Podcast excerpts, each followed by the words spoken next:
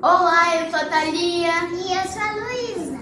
A gente é aqui de São Leopoldo, Rio Grande do Sul. Estamos em tempo de quaresma, um tempo de muita reflexão, paz e conversa. Tem uma história na Bíblia que me chamou muita atenção. Deus então veio a Jonas. Jonas, vai até o povo Nínive e peça para que eles se convertam, pois eles são um povo da violência e são um povo muito opressor. Jonas não queria isso, pois sabia o que aconteceu com sua família. A sua família inteira foi morta. E seu povo também. Muita pessoa inocente foi morta por causa dos nínives. Então Jonas pegou um barco e foi ao mar.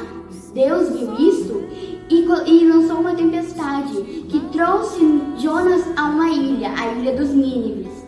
Então Jonas foi até eles e pediu para eles se converterem pois Deus tinha mandado. Então o povo entendeu e se converteu.